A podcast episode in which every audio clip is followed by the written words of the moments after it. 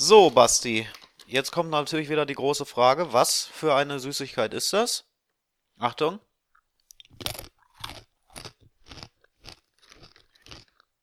Äh, das ist ein Keks. Nee, Das ist eine Salzstange. nee, aber kommt näher. Flip. Ähm, auch näher. Groß. Es ist eine aus dieser großen Snack-Hits-Packung mit acht Feldern, glaube ich, drin. Also da sind acht verschiedene, da haben wir drin die Clubs, die Chipsletten, die Pommels. Ah, Knickknack. Knickknacks, da sind wir, genau, Ja, das war ein Knickknack. Aber die Frage ist ja auch, was sollte man sich sonst aus so einer Achterpackung, also was, was würde, kein Mensch kauft sich doch selber Fischlis Nee, und kein Mensch sagt doch so, "Mm, ich habe so Lust auf diese Kümmeltaler oder was auch immer die das sind sind. richtig ekelig. Die Aber die, bleiben auch immer Pommels bis waren geil. Das habe ich immer noch nie gegessen vorher. die Pommes? Pommels heißen die. Boah, Rommelt? Pommels, das sind so komische Gitter. Ja, genau. Ah, ja, ja, es gibt auch so manchmal so eine Sticks, so eine Pommes-Sticks. Ja, die sind auch gut. Die werden, glaube ich, aus Resten gemacht von Chips. Richtig. Wird auch vom Boden zusammengekehrt. genau. ähm, aber, oder irgendjemand Armes muss so diese Riffelchips mit der Schere auseinanderschneiden. Ja, ja, also wenn man halt die Uberfahrt beendet hat. Ja. Aber, hm, Apropos vom Boden zusammenkehren, da seid ihr richtig bei dem Podcast. Das ist halt auch der Rest so an Themen, den wir hier noch zusammenkehren vom äh, von unserem US-Update-Podcast. Und äh, ja, da gibt's jetzt den zweiten Teil mit den Drama-Serien und mit ähm, einigen Netflix-Serien und Kabelserien, ne? ganz genau. Und wieder mit Julian Miller natürlich. Richtig. Unser US-Experte. Ja, der leider jetzt gerade hier nicht dabei ist bei unserer großen ähm, Meta-Abmoderation. Und ich frage mich, was er gegessen hätte gerade. Was er so An- für eine Süßigkeit vorgestellt hätte. Ja, äh, sowas wie, äh, sowas wie Hershey's Peanut Ja, Butter. genau. Irgendwie, irgendwie so Hershey's oder irgendwie sowas in dem. Und ich habe noch eine nette Anekdote auf Lager, die wir vielleicht gleich besprechen könnten nach dem Podcast Okay. in unserer ja, Abmoderation. Aber auf jeden Fall euch jetzt erstmal viel, viel Spaß beim zweiten Teil Mhm. zum, zum US-Serien Neustarts. Diesmal eben äh, die Dramaserien. Und ähm, ja, was ist da, da, ich sag mal so, ne? Äh, da, macht euch auf was gefasst.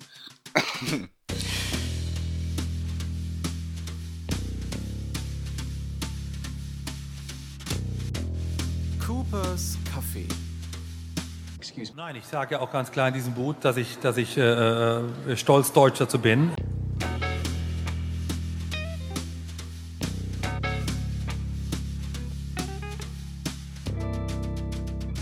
Coopers Café. Und kommen dann in den Drama-Bereich. Ja, Wobei wir hatten genug Drama jetzt. Egal. Sehr gut. Äh, Ja, ähm, da- kommt zur erfolgreichsten, zum erfolgreichsten Neustart, soweit ich weiß, in, in der aktuellen Network Season. Mhm. The Good Doctor. yay, geil. Also ich habe das nicht Oh. gesehen. Ich habe jetzt nichts gesehen von den. Doch später noch. Ah, das habe ich nicht Okay. gesehen. mhm. Ja, also Julian, kannst du The Good Doctor kurz sagen? Nee, wobei, dann mache ich das mal lieber.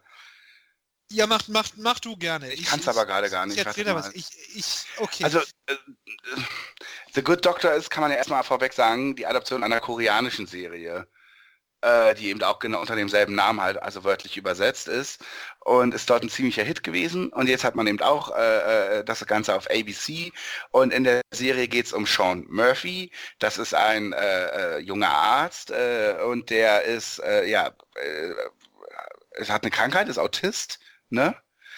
Und ähm, der ist aber ganz genial in seinem Beruf. Also der ist halt ähm, super, äh, hat extrem belesen, weiß wahnsinnig viel, aber schafft es eben zwischenmenschlich, nicht mit den Leuten sich zu verbinden.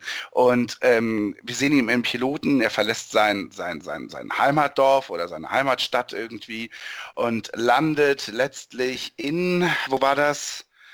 Wissen wir es? In einem San Flughafen- Jose. in San Jose, ganz genau, und kommt dort an, um jetzt also, äh, weil er eben zu einem Art Vorstellungsgespräch ist. Also er, ist, er soll dort in einem Krankenhaus eventuell anfangen zu arbeiten. Und er landet also dort und äh, bei der er kommt dort an und am Flughafen in San Jose passiert ein Unglück, da geht was mit der Baustelle schief und ein kleiner Junge wird eben relativ gefährlich, ich glaube, an einer Halsschlagader getroffen und liegt am Boden. So, und ähm, während wir also sehen, wie Sean diesen Menschen, diesem Jungen hilft und, und, und die Familie drumherum steht und immer mehr Schaulustige dazukommen, äh, haben wir gleichzeitig eben das Krankenhaus in San Jose. Wir lernen so ein bisschen die Leute kennen, die dort arbeiten und es tagt eben ein, ein, eine Konferenz, die eben darüber entscheidet, nehmen wir Sean auf in unser Team als, als Arzt oder nicht. Und dann gibt es eben diejenigen, die sagen, äh, äh also jemand, der Autist ist, den können wir eigentlich nicht auf Patienten zulassen, wie soll das gehen? Ne? Äh, so, das, das sehen wir einfach nicht. Und dann gibt es aber die, die sich einsetzen für ihn und sagen, er ist doch so irre genial. So, und dann sehen wir auch noch Flashbacks in Seans Kindheit. Er hatte einen Bruder und irgendwie wenig Geld und hat da irgendwie sich alles selber beigebracht und äh, war eben auch schon relativ früh eben so ein Medizin-Crack. Und das sehen wir dann alles so. So, und ähm, es ist ja also nicht überraschend, er ist halt wirklich The Good Doctor, was bedeutet, ähm, er sieht eben erst, wie dieser Junge am Flughafen dort verarztet wird von einem anderen Helfer und dann steht er nur daneben und sagt ihm dann so, wenn sie das weitermachen, werden sie ihn umbringen. Und wird erst schräg angeguckt und dann, ja, er erstickt gleich. Und jetzt greift er dann, dann irgendwie doch ein und er rettet den Jungen und es filmen ganz viele Leute und das geht sofort viral und während also diese Konferenz tagt, ähm, sagt dann jemand, schauen Sie sich mal hier irgendwie an äh, und, und, und, und dann schaltet man Fernseher ein, die Tablets und überall sieht man eben, dass äh, das ganze Land über die Rettungsaktion von Sean spricht und dadurch ist dann irgendwie besiegelt, okay, er wird hier anfangen können. So. Ja, das Ganze ist, äh, also ich fand's also es war eine neue Erfahrung für mich, diese Show zu sehen, denn ich hätte ehrlich gesagt nicht gedacht, dass ABC oder ein West Network es schafft, eine Serie so auf so Sat 1 Niveau zu produzieren. Also es ist wirklich unglaublich billig. Es ist unglaublich schlecht. Es ist, aber, aber so, dass man es teilweise nicht fassen kann. Es ist wirklich so schwarz-weiß, nichts dazwischen. Es ist der Good Doctor und dann gibt es auch noch den Bösen, der nicht möchte, dass er dort arbeitet, der sich dann gegen ihn irgendwie ausspricht und dann sehen wir aber gleichzeitig die Heldentaten von Sean und wie toll er doch ist und es gibt ungefähr 20 Minuten, habe ich das Gefühl, versucht Sean nur andere zu überzeugen oder irgendwie durchzukriegen, dass er jetzt entweder dem Jungen im, äh, im, im, im, im Flughafengebäude helfen kann, indem er beispielsweise zu einem Security Guard geht und den fragt, irgendwie haben sie ein Messer für mich und einen Bindfaden? Und er sich denkt so, du bist hier gerade am Flughafen, was soll ich dir jetzt ein Messer geben und so er schnappt er sich einfach, dann wird er verfolgt und die Leute wollen ihn dann stellen von der Security, aber dann überzeugen ihm die Leute, nein, lassen Sie ihn mal machen, der macht das gerade richtig und so. Dann irgendwann später in San Jose im Krankenhaus, wo der gleiche Junge dann also behandelt wird, versucht er sich Zutritt zu verschaffen und guckt sich da irgendwie das Gebäude an und so. Also wir sind die ganze Zeit eigentlich nur wie dieser total geniale Typ aufgehalten wird von bösen Leuten, die doch bitte endlich mal verstehen kann, dass es der Good Doctor ist. Ja, was haben die denn alle so gegen den und warum sind die denn alle so gemein und so? Oh, es gab wirklich Szenen zwischendurch, ich musste so doll lachen, weil das so blöd und Hanebüchen ist und so, so völlig so, so, so platt. Es ist richtig doll platt, es ist unglaublich. Also ich, ich fand es nicht so schlimm. Also ich, ich, ich, ich, fand die Serie hat klar einige Defizite. Die Serie bleibt klar äh, erzählerisch unter ihren Möglichkeiten. Aber es, es, es geht schon so um das Thema Akzeptanz, Wertschätzung, Wahrnehmung. Und es geht schon auch um das Thema, welche Widerstände eine geniale Person überwinden muss, weil ihre Genialität nicht erkannt wird. Also das ist zumindest noch ein Thema, das bearbeitet wird. Das finde ich angesichts von anderen Serien in dieser Season siedelt die schon zumindest im mittleren Bereich an. Ich würde aber sagen, dass sie darüber auch nicht rauskommt. Also ich finde, sie ist klar besser gespielt als geschrieben. Ich finde den Hauptdarsteller, der macht das sehr empathisch. Äh, ich sehe auch gerne mal wieder Richard Schiff, auch wenn seine äh, Paraderolle als, als, als Toby Ziegler im, im West Wing natürlich um, um Welten äh, interessanter und, und intelligenter ist als das hier. Aber ich finde, es ist es, es, es ist eine Produktion, uh, The Good Doctor ist eine Produktion im Bereich geht so. Ich finde den Titel ziemlich bescheuert, weil das suggeriert auch so alles good im amerikanischen Fernsehen. Erst The Good Wife, dann The Good Fight, jetzt The Good Doctor. Also das ist irgendwie ziemlich stulle. Ähm, Aber an, ansonsten, ich, ich, ich, ich kann erkennen, was die Serie thematisch versucht. Dass sie das nicht sonderlich ambitioniert macht, dass sie sich äh, nicht sonderlich viele Gedanken darüber macht, wie sie das gut darstellen kann und wie sie das auch intelligent darstellen kann. Das Problem sehe ich auch. Aber ich sehe es jetzt nicht so, als ein äh, Sat1-Verschnitt. Es ist aber, ich finde, es ist ja nett, was du sagst. Das ist so, du vielleicht kann, willst du es ja auch ambitioniert nennen, eventuell. Oder so. Das, das wäre schon zu viel. Das, okay, das wär, ich verstehe schon, aber dann sagen wir trotzdem so, ist es nicht aber auch exploitativ? Ist es nicht auch so, dass das eben, der eine hat, hat ein Alkoholproblem und der andere Dr. House ist irgendwie ein Zyniker, der, der, der irgendwie humpelt und so.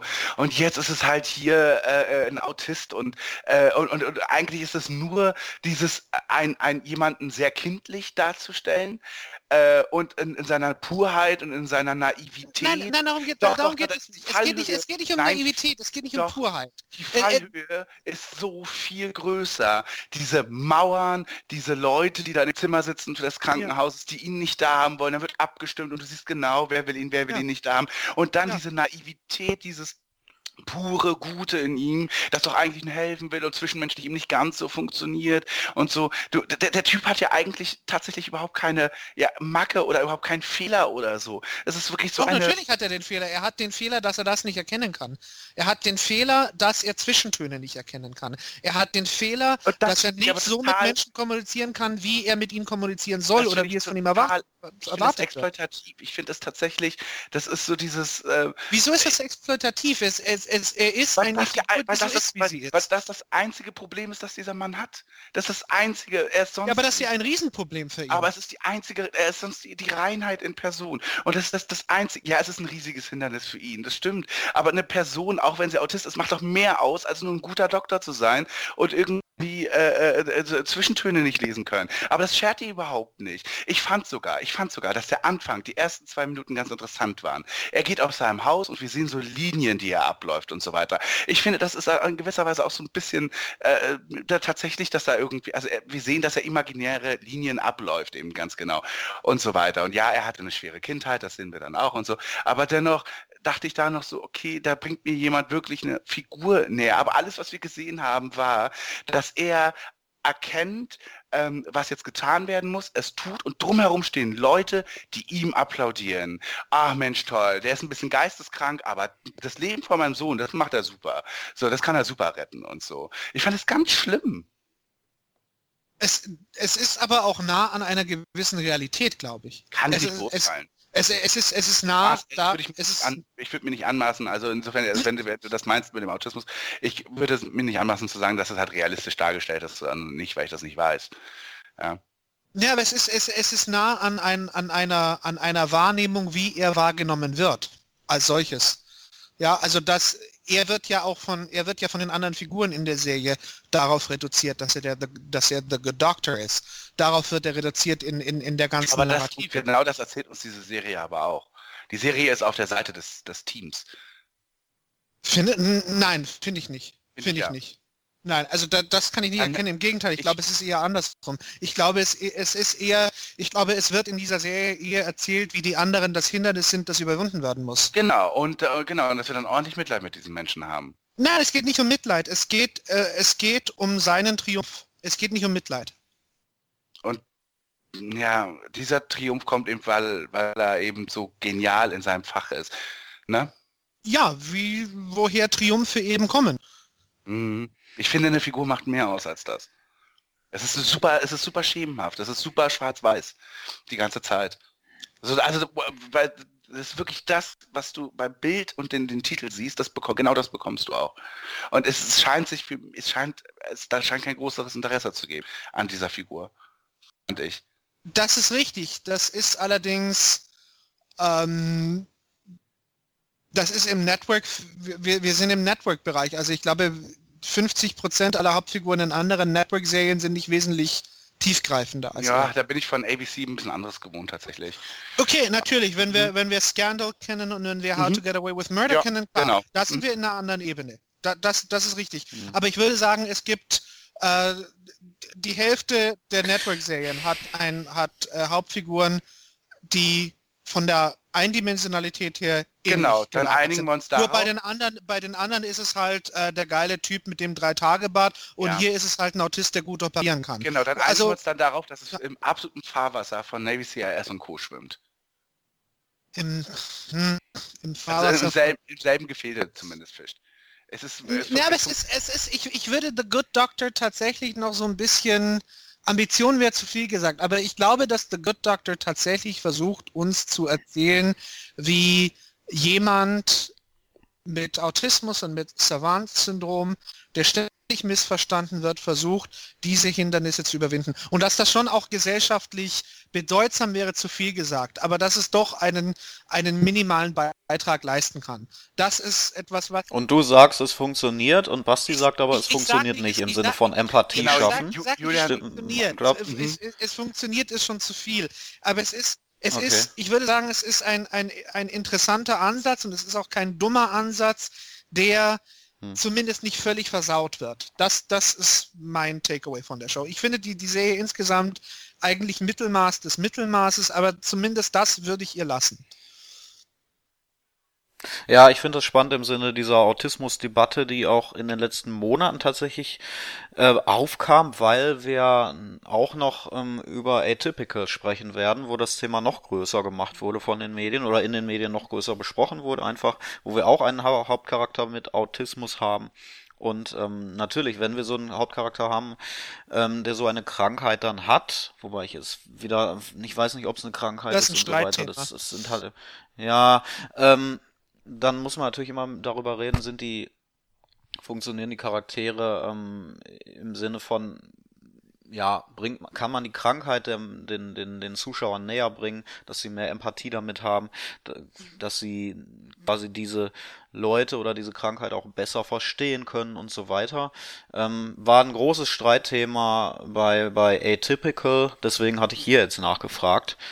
Ist auf jeden Fall eine Serie, die sehr gut ankommt. Warum auch immer. Also könnt ihr euch das erklären? Ihr seid jetzt beide nicht die größten Fans. Basti ist sogar sehr anti. Ich glaube, es ist äh, vielleicht ein bisschen das Phänomen House, weil auch der Entwickler der amerikanischen Version ist der Schöpfer von, von House, David Shore. Ich, ich glaube, es hat vielleicht bis, ich glaube, es hat vielleicht ein bisschen damit zu tun. Und dass Medicals im amerikanischen Fernsehen ja tendenziell ganz gerne funktionieren. Und es ist halt ein Ja. Procedural, also das heißt, du kannst schon sehr leicht einsteigen. Also es wird, es kann, die Serie kann nur so funktionieren, dass er halt immer einen harten Fall der Woche hat. Und dann eben die privaten Scharmützel natürlich noch, die so passieren dort so. So in, im Klinikalltag. Aber dann wird halt einfach äh, der, der, der Fiese wird dann immer der Fiese sein und so weiter. Da bin ich mir schon sehr sicher, dass es sich in diese Richtung entwickelt. Ja, die Quoten sind tatsächlich beachtlich. Also sie sind so bei, in einer, in einer Live-Ausstrahlung ist man bei 10, 11 Millionen. Und äh, Auch da, durchgehend, ne? Also hat keine Genau. Zuschauer verloren. Und wenn man dann eben auch noch die Plus 7 dazu nimmt, ist man dann schon bei 20 fast. Das ist schon beachtlich. Das ist schon, das ist wirklich sehr, sehr stark.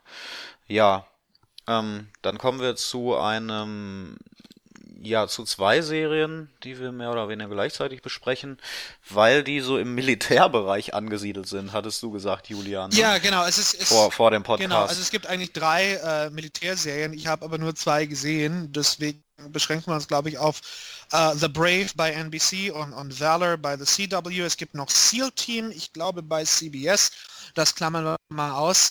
Ähm, ja, also das ist, das ist sicher eines der, der großen Trends in dieser, in dieser Season gewesen. Äh, die, die amerikanische Fiction bei, äh, bei den großen Sendern beschäftigt sich mit ihrem Militär, beschäftigt sich mit ihren äh, Geheimdiensten. Vor allem bei der CW ist es natürlich ganz interessant. Das ist eine, oder hätte man vielleicht vor ein paar Jahren noch gesagt, äh, ist das vielleicht ein bisschen seltsam, weil der CW damals doch noch sehr der Soap-Sender gewesen ist. Jetzt ist er eher der Superheldensender. Vielleicht passt es da ein bisschen besser rein. Ähm, ich glaube, ich fange ich fang mal an bei, bei Valor. Also wie kriegt man das äh, unter einen Hut? Naja, also wir haben ein, äh, ein, ein Team von, von, von der Air Force. Äh, die sind stationiert irgendwo in Georgia, alle natürlich sehr jung, äh, sehr junge Figuren, äh, sehr attraktiv, äh, erst recht. Und die waren vor, ich glaube vor einem Monat oder zwei Monate vorher waren die auf einem Militäreinsatz in Somalia.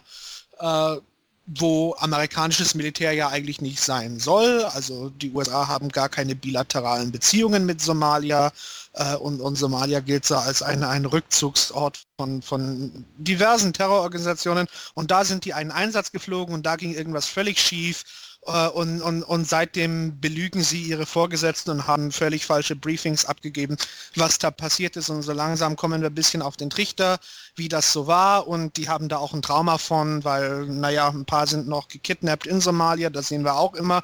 Und das wird alles so zusammen collageartig äh, erzählt und auseinanderklamüsert. Bei The Brave, da haben wir ein, ein Team von America's Finest, da haben wir äh, die, dieses Team besteht aus, aus zwei Segmenten. Da haben wir die Analysts. Das sind die, die in, in, in Washington sitzen und die Daten analysieren, äh, wo sich welche Terrororganisation befindet und was die so machen. Und dann gibt es die, die, die, die Field Workers, die vor Ort im Nahen Osten sind und dort Einsätze fliegen, äh, Geiseln befreien, Extractions äh, vornehmen, also, also äh, äh, Enemy Combatants entführen oder festsetzen oder sonst was. Und dieses Zusammenspiel erleben wir äh, bei The Brave dann sehr oft. Also das, das so als ein Trend. Äh, beide Serien haben durchaus Ambition. Nicht die Ambition, nicht die Ambition, die, die Homeland hatte. Homeland war ein sehr ambitionierter Stoff, der sich äh, sehr detailliert mit, ähm, mit der amerikanischen Sicherheitspolitik und deren Albtraum-Szenarien befasst hat. The Brave und Valor sind nicht ganz so ambitioniert, aber natürlich sehen wir bei Valor, und das wird auch explizit angesprochen, ein gutes Beispiel, was es heißt, wenn Amerika keine Boots on the ground mehr hat gerade in Zeiten von Trump und in Zeiten, wo das passiert, was Deutschland und Frankreich und andere Staaten äh, seit vielen Jahren fordern, nämlich die USA sollen sich raushalten, die USA sollen keine Kriege führen, nicht im Irak und erst recht nicht anderswo. Und die Alternative sieht natürlich aus, dass man Co-ops, dass man Covert Ops fliegt, Geheimmissionen, äh, von denen kein Mensch weiß und, und, und wo allerhand Dinge passieren in irgendwelchen Black Sites äh, alles auf the books, alles ohne dass die Öffentlichkeit sondern nicht viel davon erfährt. So stellt Amerika seine Sicherheit, äh, so setzt Amerika seine Sicherheitspolitik durch. In The Brave haben wir natürlich auch sehr viele aktuelle Bezüge. Es geht um den Islamischen Staat, es geht um die Al-Nusra-Front, äh, es geht um den Krieg in Syrien und, und äh, in, in, an diesen Orten, wo, wo die, die, äh, die Field Workers dieser Truppe eingreifen. Also beide Serien sind sehr aktuell und beide Serien beschäftigen sich sehr stark mit der heutigen amerikanischen Realität in der Welt. Im Sinne von militärisch eingreifen, beziehungsweise eben nicht mehr eingreifen, so wie man es von früher ja, kannte. Ja, und, und, und ich würde auch sagen, mit der Außenpolitik als Ganzes also was sind Ja. amerikanische Interessen und, und wie werden sie so durchgesetzt? Weil das, was wir da sehen, das ist nicht weit weg von einer Realität, die man sich guten Gewissens durchaus so vorstellen kann. Und du kannst beide Serien empfehlen? Ich em empfehlen, das ist, das ist, das ist so eine Frage. Äh, das, das kommt drauf an. Also ich, ich würde sagen, The Brave erzählt eigentlich etwas. Es, es sind beides, es sind beides. Ja, Valor hat schon einen sehr stark äh, einen, einen, einen sehr starken Serial-Faden. The Brave geht eher so ins, ähm, in, ins Procedural-Segment rein. Äh, sie haben natürlich beide gewisse Defizite, was das Figurenpersonal angeht. Also das ist oft schon sehr Klischee. Und das ist oft auch, oft schon, schon, also wir haben keine Carrie Matheson irgendwo, ja, wir haben keine, keine starke, interessante Figur wie sie irgendwo. Wobei das äh, würde ich Anne Hash-Figur schon zutrauen, dass das so sein könnte. Die wirkt schon, also die, zumindest ist sie im Piloten, ich habe den 30 Minuten ungefähr gesehen, Von, von The, Brave. genau, finde ich sie schon so ein bisschen, also schon abgefahren an und für sich, weil sie redet ja mit keinem, sie ist nicht sehr, sie ist nicht kommunikativ mit den, mit den Leuten um sie rum unbedingt, also die ist eine sehr steife, eine sehr strenge Figur scheinbar, äh, die in, diesem, in dieser Geschichte ja sehr perfektionistisch scheint und so, aber tr find, trotzdem finde ich, dass sie so eine gewisse Aura hat, dass, äh, okay, ähm, ihr Leben selber, irgendwie kriegt sie selber gar nicht in den Griff oder irgendwie so. Finde ich, das, das hatte, hatte so eine Spur davon im, im, im Piloten. Ja, eine, eine Spur, aber es ist nicht, es ist nicht so, dass das äh, bei Carrie Matheson ist ja ihre manisch-depressive Art Dreh- und Angelpunkt der Serie Mhm. zu weiten Teilen. Das haben wir bei, also erleben wir aktuell zumindest bei The Brave nicht. Okay, aber also wenn es nur so ist, wie im Piloten sie so ist, dann wäre es so wie quasi Charlie bei Charlie's Angels, dann wäre es schrecklich erzählt. Äh, und bei Valor ist halt die Sache, was mir, ich fand, mochte es auch gar nicht, weil was halt Jan zu, ähm, zu Sci-Fi Star Trek Sachen erzählt, es geht mehr mit Militärsachen. Also ich hätte es auch nie geguckt, wenn Julian du nicht irgendwie das noch vorgeschlagen hättest. Und Valor habe ich den Piloten gesehen und ich fand ihn überhaupt nicht gut. Ähm, ja, und äh, auch weil er wirklich überhaupt kein Budget hatte. Ne? Also ich achte normalerweise, Ja, ja, ja, ich achte, ich achte nicht auf sowas. Ich finde auch nicht, dass es für ein tolles Drehbuch brauchst auch nicht ein großes Budget und so weiter. Aber da merkst du einfach wirklich, es gibt schon auch einen Grund, warum ich keinen CW gucke. Ich gucke keine CW-Serien und das wird sich jetzt auch nicht ändern. Ja. Was sind deine Hauptkritikpunkte? Ja, kann ich gar nicht genau sagen. Also wirklich diese Militärgeschichten auch und so weiter. Und das ist ein Umfeld, das ist einfach so weit weg von mir, so fern, dass ich da einfach mich da einfach gar nicht drauf einlassen kann so richtig. Und deswegen äh, bin ich da total chancenlos so an und für sich.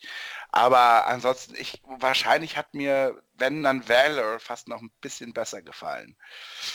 Weil ich finde, dass er sich für seine Hauptfigur schon sehr interessiert hat ich finde, dass das Thema, diese, diese, diese posttraumatischen Geschichten, die ja viele in den USA haben, es gibt so viele Vets in den USA, die ja an Flashbacks leiden und die Kriegstrauma nie, äh, Traumata nie verarbeitet haben und wofür auch irgendwie heute ja kein Geld da ist, irgendwie, irgendwie richtig zu behandeln und so weiter. Das äh, finde ich, das kam so ein bisschen durch, das fand ich ganz okay und so, aber ansonsten kann ich, kann ich, kann ich damit nicht viel mit anfangen. Nun gut. Ähm, eine Serie, die ich gesehen habe, ist 10 Days Hm. in the Valley. Wir gehen weiter, ne? Ja, Ja, jetzt bin ich gut. gespannt. Ja, ähm, 10 Days in the Valley. Danke, ich, wollte schon, Erzählt. ich, ich hatte gerade Schnappatmung. Ja, ich hab's gemerkt. Ganz ruhig, ne? Bürgermeister. So, äh, erzählt über das Leben nach einer Kindesentführung. Das Leben, wie geht es weiter, ähm, wenn das Kind von äh, ja aus aus der Familie gerissen wird. Wir erleben einen Abend beziehungsweise eine Nacht, ähm, lernen Jane kennen, die TV-Produzentin ist und beziehungsweise Drehbuchschreiberin irgendwie auch fürs Fernsehen und äh, den Auftrag bekommt, ganz schnell noch ein Drehbuch umzuschreiben und dann irgendwie in ihre Hütte geht, ähm, die ein bisschen abseits vom Haus ist, dann den Stoff braucht, um zu funktionieren. Da haben wir das erste Hollywood-Klischee. Sie ähm, wirft dann irgendwie Koks ein und Wein und äh, noch ein bisschen Schlafmittel oder so. Keine Ahnung, was für eine Mischung. Auf jeden Fall ähm, schreibt sie dann fertig und, und, und schläft dann irgendwie vor dem Laptop ein. Und ein paar Stunden später, sie wacht auf und ihre Tochter ist verschwunden. Also, das ist die Prämisse, die Ausgangslage, die wir sehen in den ersten 15, 20 Minuten der Serie. Und was danach kommt, ist dann eben einerseits die Geschichte, ähm, wer hat diese Tochter entführt, also tatsächlich so eine Art ähm, Whodunit-Story, die aber in der, in der ersten Folge überhaupt nicht im Mittelpunkt steht, sondern nur ganz am Rande behandelt wird.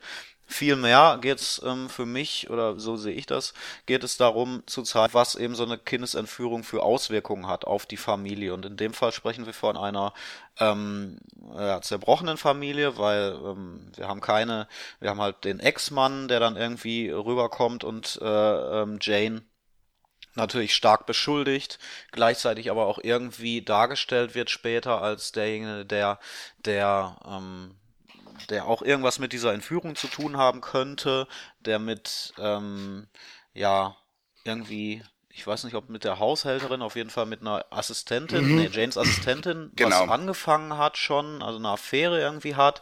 Dann haben wir die Haushälterin von Jane, die irgendwie dubiose Anrufe zwischendurch mal tätigt, wo wir gar nicht wissen, was es ist, auf, auf Lateinamerikanisch dann. Dann haben wir den Dealer von Jane, so einen ganz typischen, klischeehaften Dealer, wie man sich den eben vorstellt, der auch eigene, eine eigene ähm, Nebenstory bekommt und eben komplett haben wir hier eine Geschichte, die vor Hollywood-Klischees auch tatsächlich nur strotzt und komplett nach Schema F irgendwie erzählt ist und letztendlich ähm, ja leider überhaupt keinen Inhalt hat, sondern sich komplett auf die Charaktere verlässt.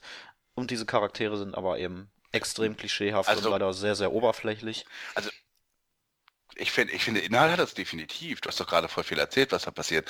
Und ich finde so, Ja, Das kannst du aber in einem Satz zusammenfassen. Ja, kind aber- wird entführt, Ja. Familie ähm, muss damit umgehen. So, also und es, es ist, es, das was ich damit meine, nicht. ist, Also, es, finde ich- passiert nichts ähm, find- Ungewöhnliches. aber das finde ich übrigens nicht. Also wir sehen, das ist keine Geschichte mit, das Haus ist leer und wir trauern jetzt alle und, und so, sondern sie geht auch direkt wieder auf Arbeit. Ne? Also der hat Ja, das ist eigentlich super oder? schnell verarbeitet. So, so, Ja. ah, okay, mein Kind ist jetzt weg. Sie war, denkt halt natürlich auch, dass ihr Ex-Mann damit zu tun hat. Das hat er nämlich schon mal gemacht. Es gab schon mal so, so, dass er die einfach länger behalten hat und so. Naja, und so, aber ansonsten, die Polizei untersucht natürlich und so, also Ja. Genau, aber so, so richtig so Trauerverarbeitung oder irgendwie so, so eine Familie für zusammenbrechen, so wie John Irving das schreiben würde, haben wir da natürlich nicht. Mhm, genau, ja. Ja. Was ich halt irgendwie strange finde. Mhm. Ähm, und man wird halt mit den Charakteren auch nicht warm und man interessiert sich eigentlich auch gar nicht für diese Entführungsgeschichte, weil das Kind, also die Tochter, man lernt die halt in den ersten fünf Minuten so kennen und ähm, ja, man, es ist eigentlich völlig egal. Man, es ist einem völlig egal. Es wäre normalerweise funktioniert für mich eine gute Geschichte in dem Sinne, so dass man erstmal emotional äh, mit der Tochter irgendwie verbunden wird und dass das Drehbuch so funktioniert, dass man die Tochter irgendwie kennenlernt, mal irgendwie eine halbe Folge lang zumindest oder oder eine Folge lang von mir aus auch. Dann kann ja immer noch die Entführung stattfinden, aber dass einem das nicht egal ist, dass jetzt dieses Kind entführt Oder wird. das finde ich halt krass. Anderswo wäre man froh, wenn das Kind endlich entführt wird. Das war ja richtig.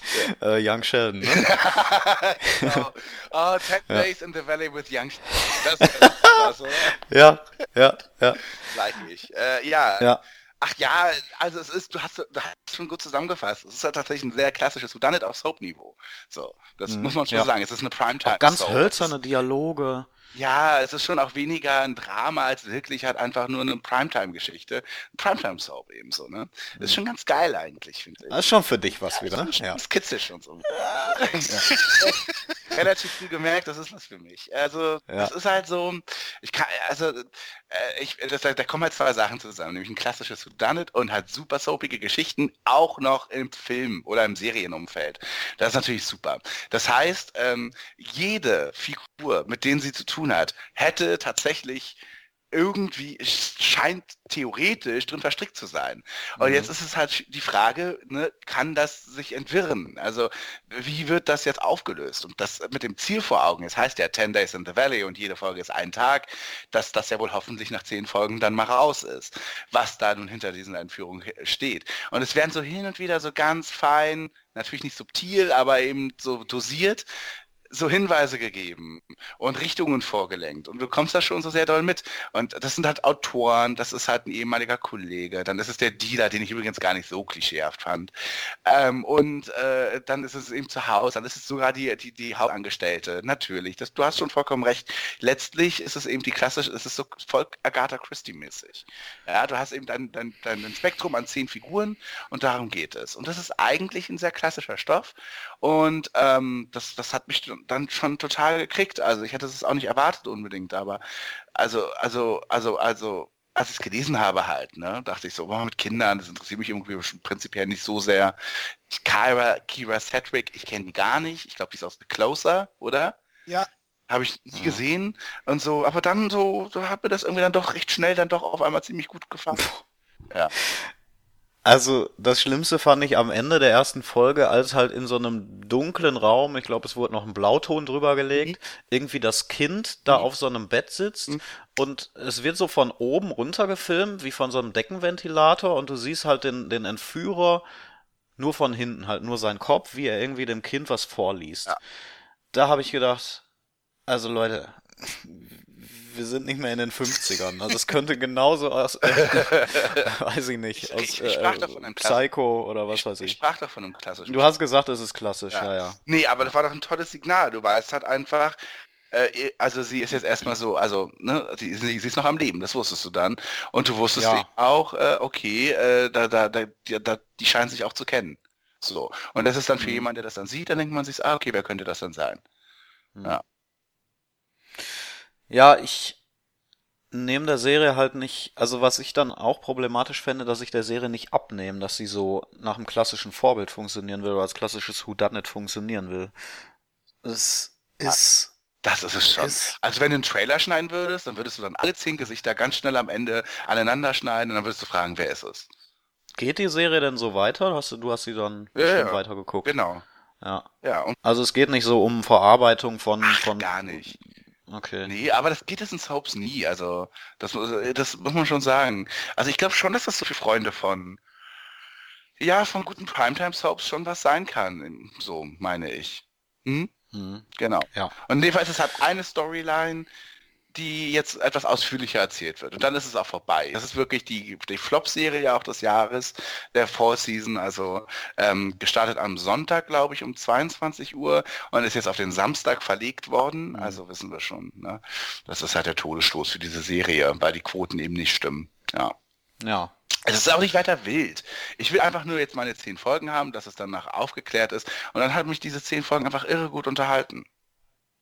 Ja. Genau. Gut. M möchte aber, um jetzt vielleicht auch, na wobei, du willst noch über eine Dramaserie sprechen. Ich hätte halt Dynasty noch. Äh, wenn wir schon bei Soap sind, dann können wir da noch Ja. machen. Ja, genau. Ähm, eine Soap in einem größeren Ausmaß mit einem viel größeren Cast natürlich. Ähm, ja, Dynasty, beziehungsweise in Deutschland damals bekannt in den 80ern unter dem Namen Denver Clan. Ja, heißt jetzt auf Netflix übrigens auch Denver Clan. Obwohl es Ja, in Georgia das- spielt. Das Spiel in Georgia. Ja, genau, das hat halt gar keinen Sinn Ist mehr, weil es jetzt in. Georgia spielt. Nein, das, Ja. ist, das ist so, wie wenn, wie wenn wir den Münchner Tatort in Zukunft Tatort Mecklenburg-Vorpommern nennen. Das, das bringt's halt. Und in den, genau. Ja. Und äh, ja. Ist doch prima. Ja. Kann man doch machen, Ja. Mensch. Also, ich sag mal so, äh, da weiß man, wie Netflix mit seinen Originals umgeht, ne? Ein Netflix-Original. macht sich Netflix damit einen Gefallen, das als äh, äh, Original zu, es werden sie ja definitiv machen, in, in Deutschland zu vermarkten. Also tut man sich damit einen Gefallen, wenn man ganz ehrlich, von Netflix bist du schon ein bisschen Klar. gewohnt, dass es ein Ja, bisschen härter, dreckiger zugeht, dass man sich Zeit Ja. nimmt, dass eben nicht nach 39,5 Minuten Schluss ist, sondern dass es auch gerne mal 55, 60 Minuten lang sein kann. Ja, also wenn man Ich sich mal, halt, dass- wenn man sich mal Originals jetzt wie Mindhunter nimmt und Ja. dann daneben Dynasty als eben, wie gesagt, promotedes Original Ja. daneben stellt. Also das, äh, da hat doch Netflix schon überhaupt kein Interesse eigentlich, dass beides so für ein Portfolio steht.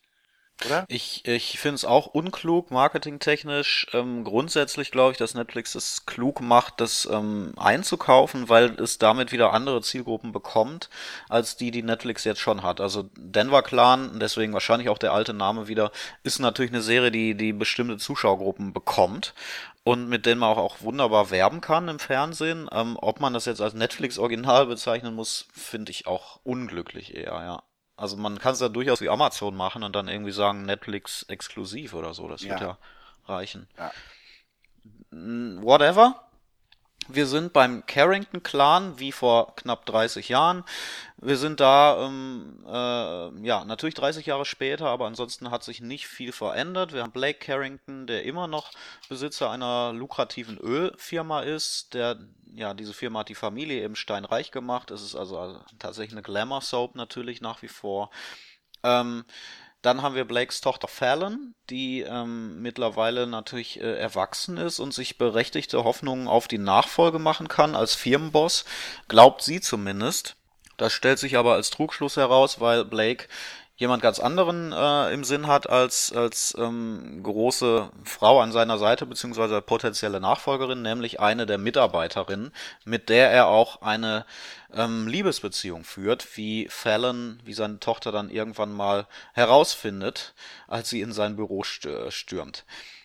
Ja, ähm, das ist Crystal Flores, äh, seine Verlobte, beziehungsweise gerade in dieser ersten Folge wird sie die Verlobte und zukünftige Frau. Und ähm, ja, Fallon ist davon nicht angetan und ähm, will, schmiedet dann Pläne als Geschäftsrivalin ihres Vaters aufzustellen. Auch natürlich, um ihn eins auszuwischen. Und an der Stelle kommt äh, Blakes äh, langjähriger Erzfeind Jeff Kobe ins Spiel, mit dem äh, Fallon dann gemeinsame Sache macht. Es gibt ein paar Änderungen gegenüber der damaligen Geschichte. Einmal eben, dass es nicht mehr in Denver spielt, Dann ähm, die Homosexualität von, äh, von Blakes äh, Sohn Steven ist kein Thema mehr an sich, was damals wohl so war. Ich habe Denver klar nie gesehen. Aber ähm, diese, diese ähm, Konkurrenz zwischen den beiden Charakteren wird heute eher über seine Liberalität hergestellt, nicht mehr über die Homosexualität. Ja, ansonsten ist es mehr oder weniger gleich. Man kann die Serie aber komplett auch gucken, ohne Denver Clan gesehen zu haben. Insofern ist es natürlich schon alles neu erzählt und so weiter. Anders als zum Beispiel Dallas oder, oder ähm, Melrose Place, zumindest so wie ich das gelesen habe, da, da so, hätte man schon die alten Folgen kennen sollen, beziehungsweise war es mehr ein Fanservice auch für Fans der alten Serie. Das ist hier nicht so. Und äh, ja, es ist halt eine, eine, eine typische Soap auch wieder, klassisches Konzept, ähm, wo man sich fragt, funktioniert das heute noch, ähm, wenn man wenn man das so aufzieht, gerade auch als als Neuauflage von einer alten Serie. Es gab genug Remakes in den letzten Jahren, die meisten davon haben nicht funktioniert. Ähm, von den Quoten her, hier ist es auch so, Denver Clan läuft läuft ziemlich schlecht. Ja, ich glaube, wer, wer so große Melodramen mag und äh, so Glamour-Soaps mag, der wird damit ganz gut was anfangen können. Wie ich finde, ist es eine, eine sehr, sehr kalte Soap, also charakterlich gibt's da kaum Tiefe, was auch an dem großen Ensemble natürlich liegt. Ähm, vielleicht kann das noch kommen, aber ich glaube, so eine Soap mit Intrigen und so weiter funktioniert ja, glaube ich, auch sehr oft über charakterliche Kälte. Und ja, stelle ich mir so ein bisschen vor wie, was hatten wir da? So Nashville, was auch später so Intrigengeschichten Ja, hatte. ja. hm. Das ist so das Einzige, woran ich mich festhalten kann, wenn es um Soaps geht, weil ich das, weil das das Einzige ist, was ich in der Form mal, in dem Genre mal gesehen habe. Hm. Naja, und Gossip Ja. Girl, ne? Ja, Gossip Girl würde ich als Teenie-Serie bezeichnen. Okay. Ja. Ah. Ja, also ich mal gucken, ne? Ob ich Ja. noch vielleicht gucke. Ich würde ja fast lieber das Original Dynasty sehen wollen. Mhm. Und äh, dann, wenn mir das gefällt, dann nach 14 Staffeln eventuell dann mir das auch noch geben. Ich meine, geil ist natürlich, dass die Hauptrolle Grant Show spielt. Ne? Das ist ja der Jake aus, aus Melrose Place. Ne? Also für Soap-Freunde, da kommt hier einiges zusammen, prinzipiell. Ja. Ja. Ja. Ja, äh, ich glaube, ist nicht so schlecht äh, angekommen, auch ähm, bei den Kritikern zumindest. Insofern. Ja, ja. das zu Dynasty. Und Und dann, sind dann? wir auch eigentlich mit der Network Season so durch. Es gibt noch Ja. ein paar andere Sachen. Äh, Navy SEAL und Wisdom of the Crowd, The Gifted, Inhumans. Ja, fanden wir jetzt alle selber nicht so spannend irgendwie, dass man das jetzt unbedingt noch besprechen muss, beziehungsweise auch sich überhaupt erstmal anschauen muss. Hm. Oder Julian? Muss jetzt nicht, nein. Dann würde ich sagen, kommen wir zu den Kabelserien erst und dann am Ende machen wir noch Netflix. Also Kabelserie ist jetzt auch ein bisschen viel gesagt, oder? Ja, ganz, ganz, ganz schnell mal eben durch, ne? Äh, Okay. Wir haben halt zwei gesehen, wo wir was zu sagen können, nämlich, wo wir immer was zu sagen jedes Jahr eigentlich, ist ja American Horror Story und da ist die siebte Staffel gestartet und Mhm. ähm, da bin ich noch nicht dabei, aber Basti hat schon was gesehen. Ja. Genau, und zwar äh, ganz ungewöhnliches Setting diesmal, finde ich, aber äh, mir macht die siebte Staffel gerade wahnsinnig äh, viel Spaß. Also wir sind im November 2016 und wir sehen äh, verschiedene Leute, die gerade die Live-Berichterstattung zur äh, Wahl äh, des US-Präsidenten im Fernsehen verfolgen. Und ähm, ja, wir haben eben verschiedene Gruppen, die eben aus unterschiedlichen Interessen dieses schauen und irgendwann steht eben fest, Donald Trump ist der neue Präsident der Vereinigten Staaten und äh, dadurch ja geschieht jetzt mit den einzelnen Figuren tatsächlich sehr viel. Und jetzt ist natürlich die Frage, wie viel mag man erzählen? Ne? Also es ist ein bisschen schwierig. Ähm, es gibt also eine Figur, die von Sarah Paulson gespielt wird, also die Grande Dame der American Horror Story, spätestens seit dem Ende von also seit, der, seit dem Ausschieden von Scheiden von äh, Jessica Lange, jetzt wahrscheinlich die Frau, die das am ehesten alles trägt. Äh, und Sarah Paulsons Figur, die mit einer Frau und einem Kind zusammenlebt, äh, ist das eben ein Trigger, ein Auslöser, dass eben gewisse Panikattacken wieder bei ihr anfangen. Und äh, sie äh, hat, äh, sie wird dann auf einmal heimgesucht. Sie sieht auch dann Clowns und eben alte ähm, Attacken, kommen wieder, die sie eigentlich schon besiegt geglaubt hat. Und äh, sie ist eben auch bei einem Psychologen, äh, der sich dem eben ne, mit, mit ihr auseinandersetzt und jetzt eben daran arbeitet. Und gleichzeitig, was auch irre spannend ist und wo die Fäden auch, also wo, wo, wo die Figuren sehr schnell zusammengeführt werden, haben wir noch einen sehr jungen namens Kai, der von äh, Evan Peters gespielt wird, den wir eben aus äh, allen, anderen Staffeln kennen. Äh, und dieser junge Mann, ja, der findet das toll. Donald Trump hat gewonnen. Der Clown siegt sozusagen. Ja, der, das, das ist, äh, das ist jetzt meine Figur, die das hier alles, dieses politische System ad absurdum führt. Und äh, ab jetzt ist äh, wie, ja, wie Joker quasi in Batman, kann man sagen, jetzt ist ihm der Joker an die Macht gekommen und äh, jetzt, jetzt können die Spiele beginnen, alles kann jetzt explodieren und, und der Fall feiert das. Er ist gar nicht so ein Befürworter von Trump als Politiker oder von seinen Forderungen, sondern er sieht eben tatsächlich darin jetzt, dass das System zusammenbrechen wird. Und gleichzeitig äh, will er aber auch ähm, ja ihm so ein bisschen nachahmen und ähm, schafft es selber auch durch bestimmte Aktionen ähm, in der Öffentlichkeit zu kommen, so ähnlich wie Courtney Rose, auch in The Mayor. Was bedeutet, er fingiert einige ähm, Beiträge. Er schafft es sich mit einer äh, lokalen Fernsehreporterin zusammenzutun, diese zu überzeugen. Und er schafft es relativ schnell durch eine sehr betörende und eine sehr abhängig machende Art, Leute für sich und für seine Ideen gewinnen zu können. Und ähm, irgendwann wird er relativ fix sogar äh, zu so einer Art, also die, die Staffel heißt Kalt, zu einem Art Sektenguru, zu so einem Führer. Und ähm, das ist tatsächlich extrem spannend und sehr überzeugend. Und ähm, auch sehr brutal übrigens. Also es ist eine sehr blutige Staffel wieder. Und das ist schon cool, weil du so im Kleinen schon siehst, was Trump-mäßig äh, letztes Jahr vorgegangen ist. Eben auch gar nicht mal ab November, sondern auch ähm, die, die, in der Wahlkampf davor ähm, und wie eben so bestimmte Sachen, wenn sie richtig inszeniert sind, einfach bei bestimmten Leuten, die, die, die, die vielleicht äh, Verlierer eines Systems sind oder die auch ein persönliches Schicksal mit mit einem persönlichen Schicksal hadern, eben die dort angefixt werden dadurch. Das ist schon ziemlich cool zu beobachten. Und das ist wahnsinnig spannend tatsächlich. Und das ist sogar sehr gruselig, denn ihre Vision, die Sarah Paulsons Figur hat, die, die, die sind schon heftig. Die sind auch sehr greifbar. Also man hat auch schnell dann, sehr schnell kommt man auf den Trichter. Es kann schon sehr gut sein, dass sie sich das nicht einbildet, sondern dass hier tatsächlich was passiert. Und das führt so, so zur Mitte der siebten Staffel, so kommt das sehr, sehr gut tatsächlich alles zusammen, wie das alles zusammenhängt und so. Ich bin sehr schwer angetan von, von Staffel 7. Und mhm. ähm, ja, kann das, äh, wenn, wenn ihr es äh, sehen könnt oder bald werdet, also euch wirklich sehr empfehlen allen. Ja. Vom Tonus her dann auch wieder kaum zu vergleichen mit einer früheren Staffel wahrscheinlich, ne? Nee, es ist halt schon düster auf jeden Fall. Ja. Es ist nicht so bunt wie die dritte Staffel viel vielleicht oder auch nicht so opulent wie die fünfte Staffel dieses Hotel, ja. was, was, was ja sehr theatralisch, dramahaft ja. war. Das ist es hier nicht. Es ist sehr real, rau und, äh, und, und durchaus düster. Und natürlich dadurch, dass wir wirklich viel auch mit Medien zu tun haben. Also mhm. Emma Roberts spielt hier beispielsweise auch wieder mit. Ähm, und die ist eben auch eine lokale äh, Reporterin. Ähm, ähm, Ach, Emma so. Roberts spielt wieder mit? Ja, ja. Hm.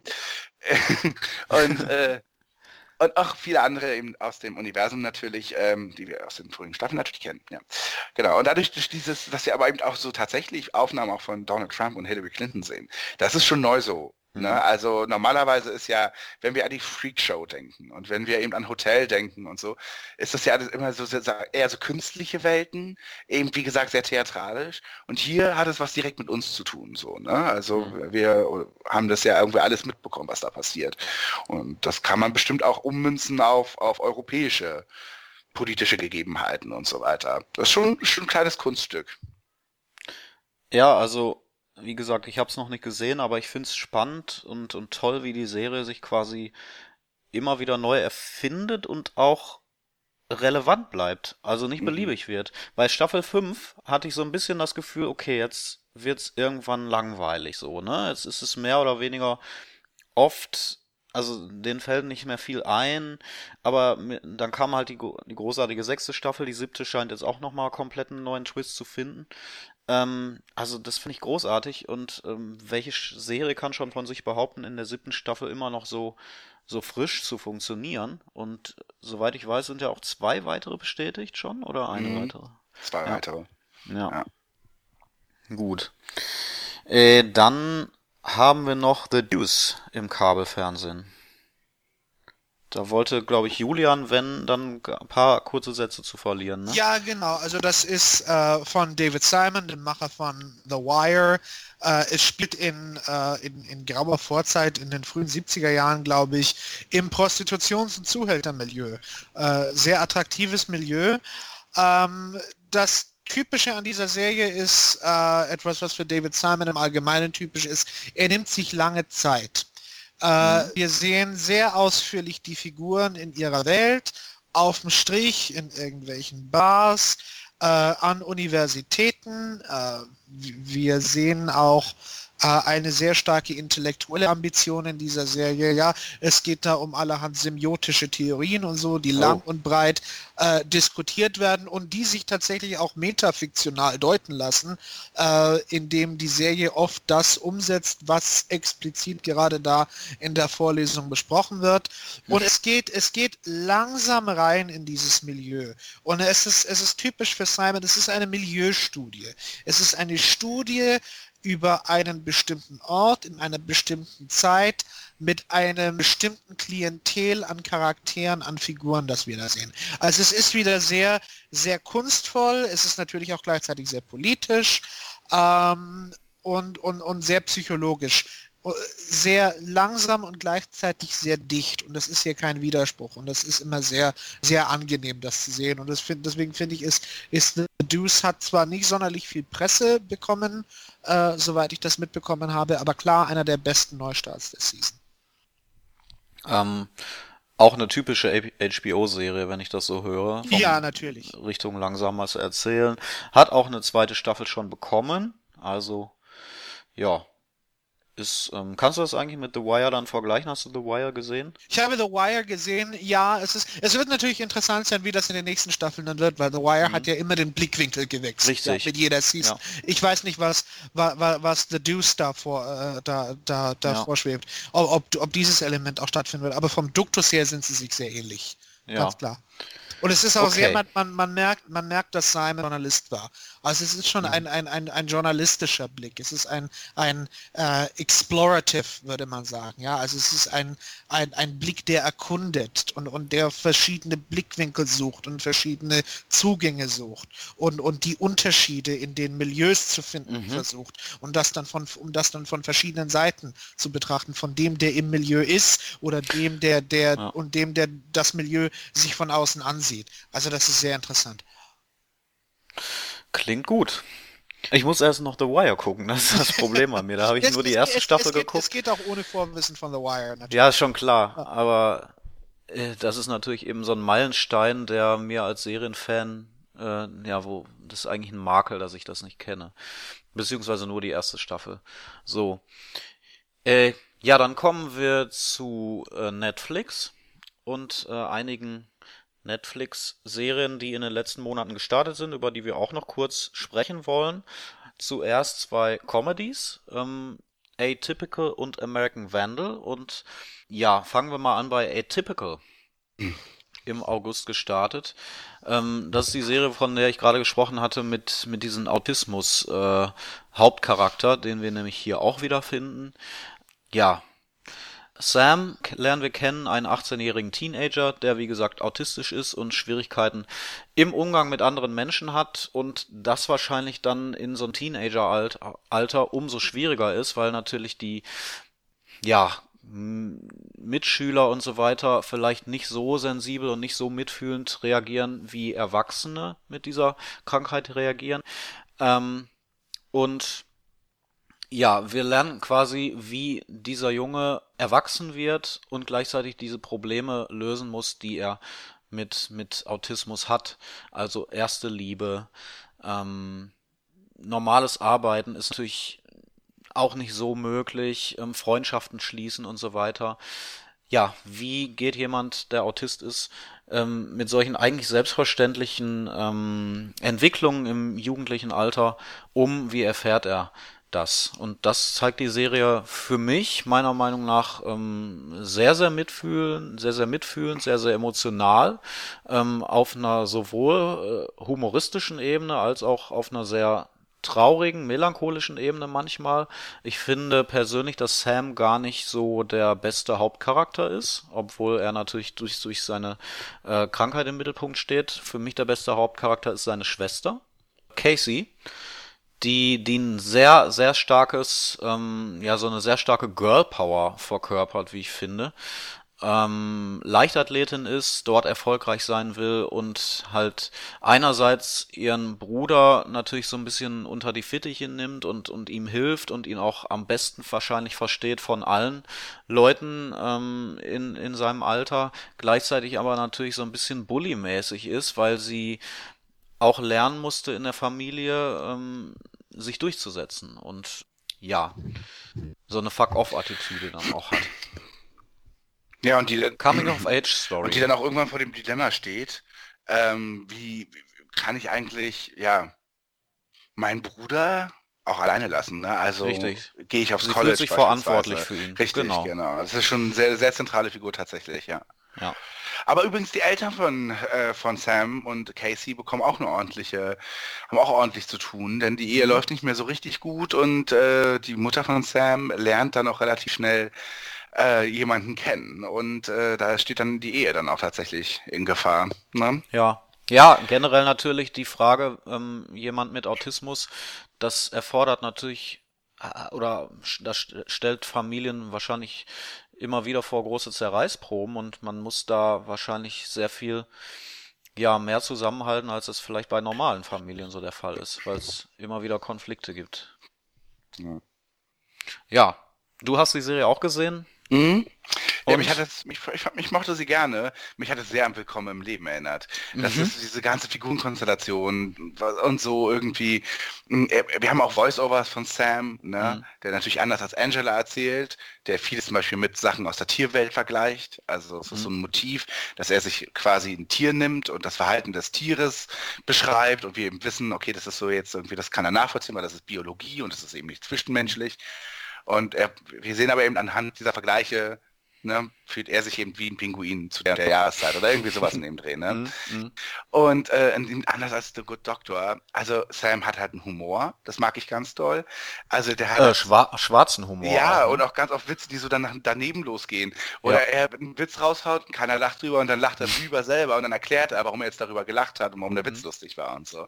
Er geht auf Arbeit, er hat schon eine Freundschaft, weil er hat einen Kumpel, der ihm immer ordentlich hilft. Das ist so ein Draufgänger, der eigentlich jetzt nicht so ein Ladies-Typ ist, aber er tut so, als wäre er es. Und der hat eine angenehme Art, äh, die Sachen alles eher locker zu sehen. Also während Sams Mutter doch sehr, also sie ist so eine Helikoptermutter eigentlich. Also mhm, sie weiß genau. am besten, wie er funktioniert und sie packt ihm jeden Morgen alles und sie sorgt dafür, dass, dass er am besten so gut wie möglich durch den Tag kommt. Und, ja. ähm, und sie kann auch nicht loslassen. Das ist ein großer Konflikt, mhm. also ähm, weil er Genau, sie denkt, er kann auch nicht ohne sie. Also wenn, wenn ja. zum Beispiel jetzt so eine Klassenfahrt oder so, ohne sie wäre halt undenkbar, weil sie muss ihn doch, sie weiß doch, wie er funktioniert und so weiter. Mhm. Ja, und ähm, also das ist, ja, das ist eben auch so noch ein, ein, Faktor, also seine Beziehung zu anderen Figuren, die in The Good Doctor, ich will es trotzdem nochmal kurz vergleichen, sich sicherlich irgendwann jetzt auch entwickeln in den kommenden Folgen, aber hier ist eben schon diese Grundfigur so sehr viel äh, sehr vielschichtiger einfach. Und deswegen ist das eine viel bessere Serie, finde ich. So, weil er eben Humor hat, weil er eben auch beispielsweise, er verliebt sich ja auch, ne?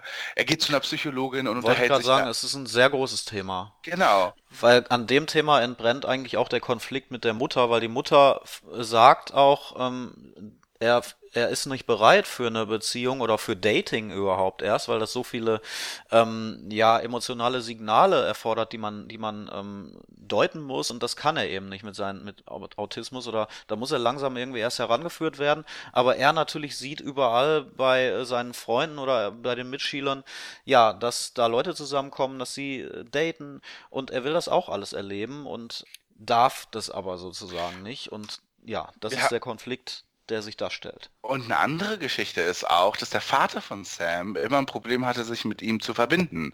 Mhm. Er hat das Gefühl, er hatte nie den Zugang zu ihm und irgendwie versucht er das jetzt später auch nachzuholen. Aber das klappt auch nicht so richtig. Also da gibt es, also das ist so, so, so typisch die Beziehung zu, besch zu, beschreiben wäre eben, dass er seinem Sohn sagt, äh, als du klein warst, habe ich dir mal ein Iglu gebaut. Und dann sagt ihm Sam so, ja, natürlich erinnere ich mich daran. Es hat überhaupt nicht gehalten, es war nicht professionell gebaut und du hättest viel mehr darauf achten müssen, dass die, dass die Abstände zwischen den Blöcken ja. nicht zu groß sind und so. Also das ist eben so diese Art und Weise und, und, und, und, und der Vater denkt sich nur so, hm, okay, ich habe es versucht, so, ne, mich mit ihm in, in Verbindung zu setzen und zu kommunizieren und so weiter. Und das sind schon viele Geschichten, die das Ganze Ganze erzählt. Casey hat übrigens auch noch einen Freund, der ein bisschen älter ist. Ähm, also es gibt wirklich sehr, sehr viele Geschichten, ähm, die wir hier in 8 mal 30 Minuten haben. Und das ist sehr, sehr rührend, richtig, richtig gut sogar. Und ähm, ähm ja, Genau, es ist auch wirklich richtig gut geschrieben. Die, wer immer das schreibt und wer immer das sich ausgedacht hat, hat richtig tolles Interesse an all seinen Figuren. Und das schließt eben nicht nur mhm. Sam ein. Es ist genauso die Schwester und die Eltern. Ähm, und letztlich sogar auch zum Beispiel seine Psychologin. Ich finde, die sehen wir ja. waren ja auch ja. im Alltag, in der Tiefgarage, ähm, in, in, einem Gespräch. Sie hat einen Freund, ähm, wir sehen sie beim Einkaufen mit dieser Strickjacke und so weiter. Äh, also wer es gesehen hat, wird es wissen. Ähm, ja, und äh, ich finde das sehr sorgfältig einfach erzählt. Und ähm, mhm. ja, und Och, wo wir gerade drüber reden, bekomme ich richtig Lust, die Serie nochmal zu sehen, zweites Mal. Und das ist ähm, mir heute zum ersten Mal passiert und das ist sehr selten bei mir eigentlich. Ähm, und das ich ist zum ersten gutes Mal Zeichen. Zu gucken. Ja, ja, ja unbedingt. Ja. ja. Ja, und es hat auch natürlich trotzdem seine Humormomente. Also wenn beispielsweise Total. sein bester Freund ihm sagt, wie man flirtet, so, ne, dann zwinkerst du mal oder winkst irgendwie rüber oder so und er total steif, das versucht zu alles und dann einfach nur völlig daneben ja. geht und alle sich denken, what, what the fuck, was ist das? Creep. Ja, ja, genau. genau. So, das ist schon, oder lächele doch mal und so. Und er weiß eigentlich nicht genau, was Lächeln ist. Was er halt macht, ist, er zeigt eigentlich nur seine Zähne. Ja. ja? Also mehr auch nicht. ja. So, das ist dann schon auch ganz witzig. Ja. Ähm, spannend auch die Debatte, wenn man die Serie mal gesehen hat, ähm, eben innerhalb der Autismus-Community, weil die Serie da sehr, sehr unterschiedlich angekommen ist. Die einen ähm, sagen eben, das porträtiert überhaupt nicht Autismus und die Behinderung von uns, die soll jetzt nicht in eine Punchline verwandelt werden. Andere haben das sehr toll, äh, äh, ähm, haben das sehr wohlwollend äh, aufgenommen. Außerhalb der Autismus-Community kam die Serie extrem gut an und eben dazu gehöre ich auch. Ich finde die Serie extrem gut. Ähm, die beste Comedy, die ich in dem Jahr gesehen habe. Und ähm, kann persönlich nur sagen, dass ja mich das schon für diese Krankheit oder Behinderung äh, sensibilisiert, ganz klar. Ähm, auch wenn es vielleicht nicht exakt dargestellt ist oder so, aber ich kann jetzt nicht sehen, dass ich mich darüber lustig mache oder so ähm, durch die Serie. Ja, dann. Ja, zum Thema beste Comedy-Sendung aus diesem Jahr. Kommen wir doch ja. mal zu der zweiten. American Vandal. Ja, genau. Heute mhm. frisch geguckt. Heute frisch geguckt. Mhm, also die erste Folge. Ja. Und ich bin verliebt. Ich finde es großartig. ich finde es unfassbar gut. Aber naja. Also, äh, ja, was ist American Vandal? Also es ist eine Crime Investigationsserie im besten Sinne, also im Stile von äh, diesen True Crime Geschichten, die wir gerade überall haben.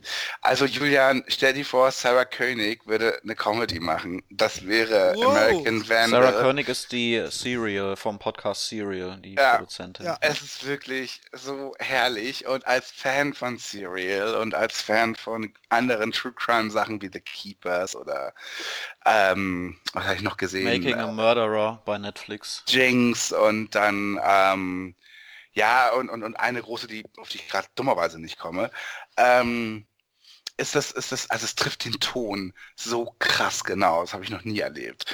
Wirklich. Ähm, ich habe mit Sarah König wirklich einige Stunden verbracht und das, dieses, das ist, wie, es ist unglaublich, wie, also es ist fast so, als würde jemand wahnsinnig gut einen Freund parodieren können. Wirklich, das ist total eigenartig, dieses, dieser, der Duktus, wie es erzählt und gesprochen ist und so.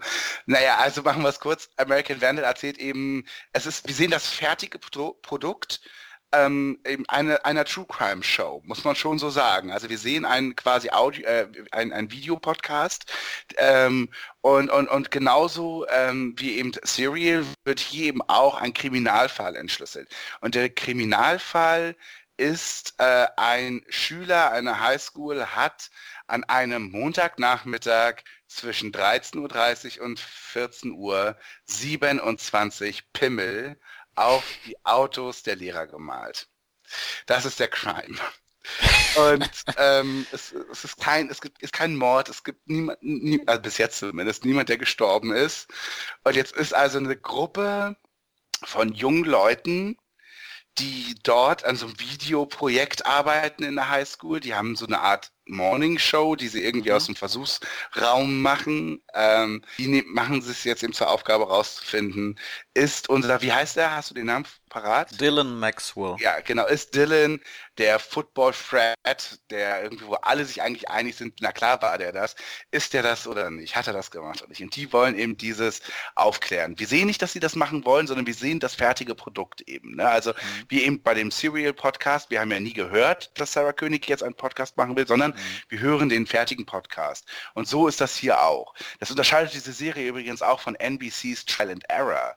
Das ist auch eine Show gewesen, die auch True Crime parodiert, nicht ganz so gelungen. Ähm, die lief im Frühjahr, ist auch für eine zweite Staffel verlängert.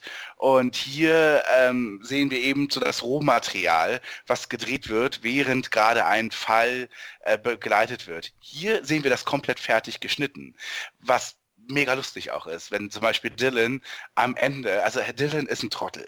Dylan ist ein Highschool-Fred, ja. also das ist wirklich der, der Bully. Bully und, und so weiter, der irgendwie eigentlich sich auch um nichts groß eine Panne macht. Gut, jetzt ist er nicht mehr auf der Schule, er wurde suspendiert. Das nervt ihn jetzt schon, weil irgendwie klappt das jetzt alles nicht so ganz, wie er und seine Mutter sich das vorgestellt haben. Und er muss jetzt irgendwie Pommes und Windeln ausliefern, halbtags und, und mehr kriegt er irgendwie nicht hin und so. Ähm, ähm, und, und, und irgendwie ist unsere, äh, ist diese Crew, die diesen Podcast macht, wir haben ja auch einen Jungen, der das erzählt, ne? Ja. Ja.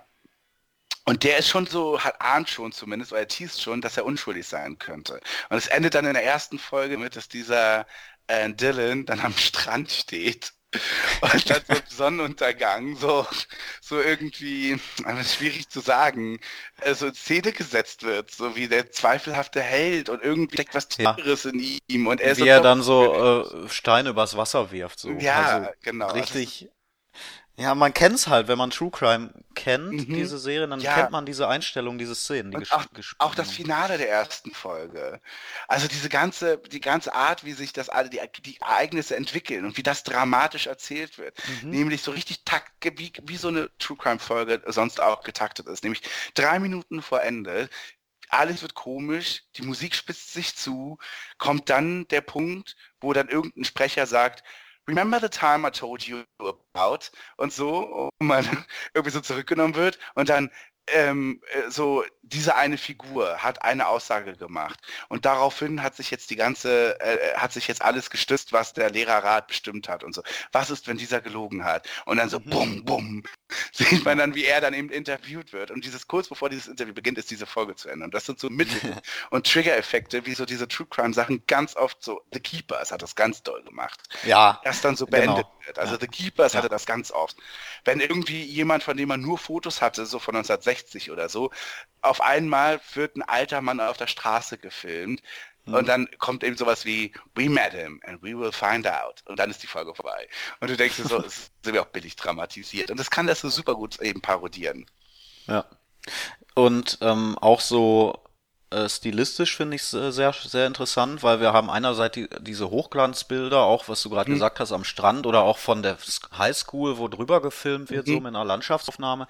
Dann haben wir aber auch die Interviews, wie wir es kennen aus True Crime Serien. Wir haben solche, so be quasi Beweismaterial, also irgendwelche ähm, weiß ich nicht, so WhatsApp-Videos oder oder genau Snapchat halt Snapchat, gibt es, also Social Media wird einem benutzt, genau. aber auch genau. klassische Aufnahmen, Tonbandaufnahmen, mhm. beziehungsweise Aufnahmen eben aus so einer Befragung im Lehrerzimmer und so, wo dann der Ton auch ein bisschen schlechter ist und es hin und wieder mal knackst und so. Ja, ja Überwach Aufnahmen von Überwachungskameras. Mhm.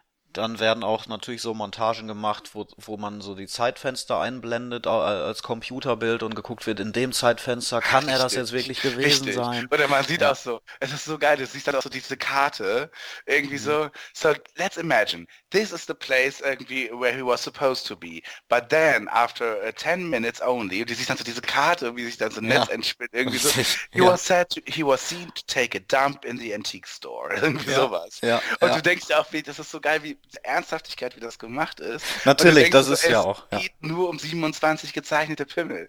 Und Ja. dann ist schon im Piloten ein absoluter Durchbruch. Es wird halt gesagt, so Dylan muss es auch sein, weil der hat schon seit der dritten Klasse immer überall Pimmel hingemalt. Und dann entdeckt man aber, dass die Pimmel, die Dylan gemalt hat, keine äh, immer Sackhaare haben, aber die auf dem Autos haben keine Sackhaare.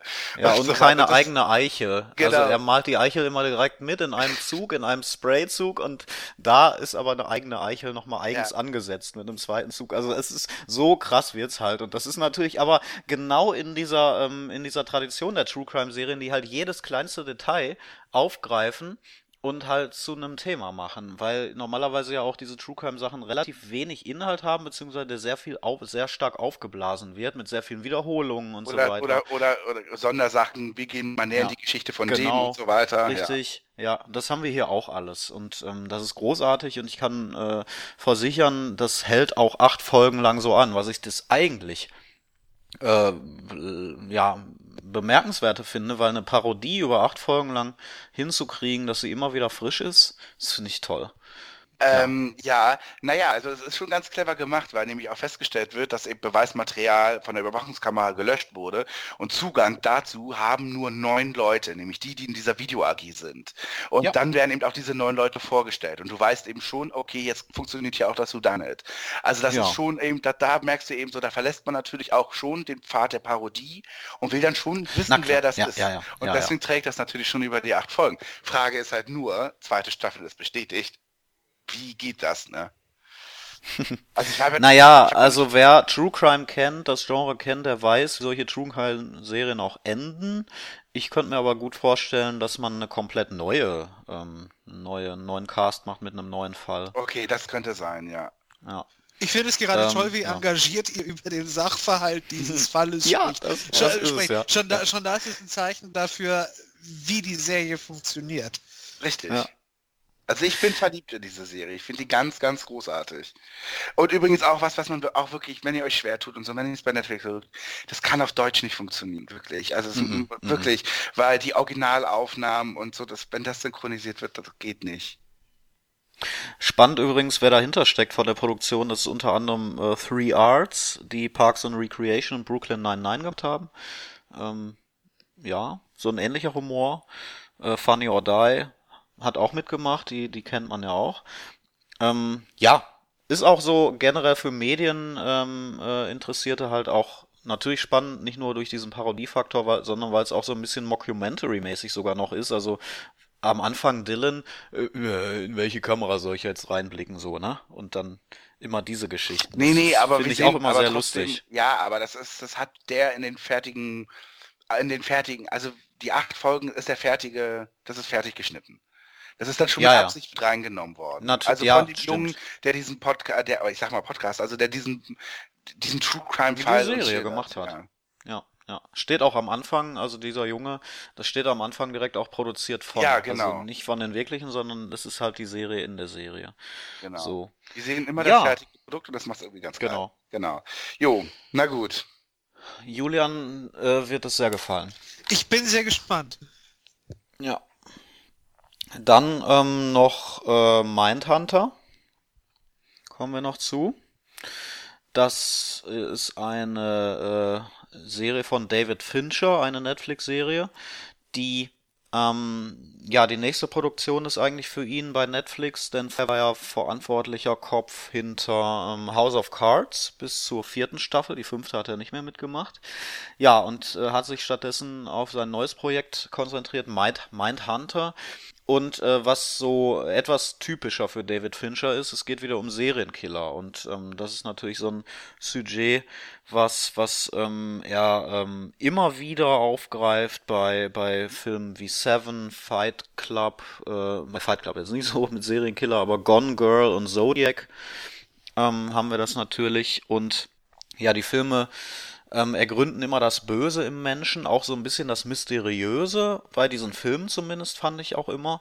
Immer etwas Ungreifbares, was diese Serienkiller haben, oder sie werden auch so über, äh, übermenschlich dann. Ähm, und hier haben wir eigentlich das Gegenteil, und das ist der große Unterschied ähm, von Mindhunter zu, zu den früheren David Fincher Sachen, die im Serienkiller-Bereich spielen jetzt. Nämlich hier haben wir halt den typischen Serienkiller, der im Gefängnis sitzt und der interviewt wird. Und ähm, grundsätzlich geht es bei Mindhunter darum, äh, es spielt im Jahr 1979, basiert auf realen Ereignissen. Und ähm, äh, das ist die Zeit, eben das Jahrzehnt, in dem Charles Manson ähm, zum Gesprächsthema geworden ist mit seiner Sekte und den Morden, die in, in dieser Sekte passiert sind. Und man sich fragt so langsam, was geht eigentlich in diesen Menschen vor, in diesen völlig kranken Menschen, was geht auch in Serienkillern vor. Das ist eine gesellschaftliche Debatte, aber natürlich auch ganz stark eine Debatte bei Polizei und FBI, wo man immer mehr verstehen will, was diese Leute antreibt, warum sie morden, warum sie da Spaß dran finden vielleicht. Und ähm, ja, diese Frage stellt sich eben auch der junge FBI-Agent Holden Ford, der quasi die psychologische Seite der Lösung von Kriminalfällen als sehr spannend ansieht und sich da eben hinterklemmt und damit Widerstände überwinden muss, weil natürlich ganz viele Leute von der alten Garde noch dabei sind, die sagen, wir haben den einmal ins Gefängnis gebracht, wir haben nichts mehr mit dem zu tun, wir brauchen den nicht mehr, das, der Fall ist für uns erledigt. Wir müssen nur die harten Fakten nehmen und, und können dann solche Fälle lösen. Während Holden Ford natürlich sagt, wenn wir wissen, wie jemand agiert, wenn wir seine, seine Psyche analysieren können, dann können wir ihn auch schnappen.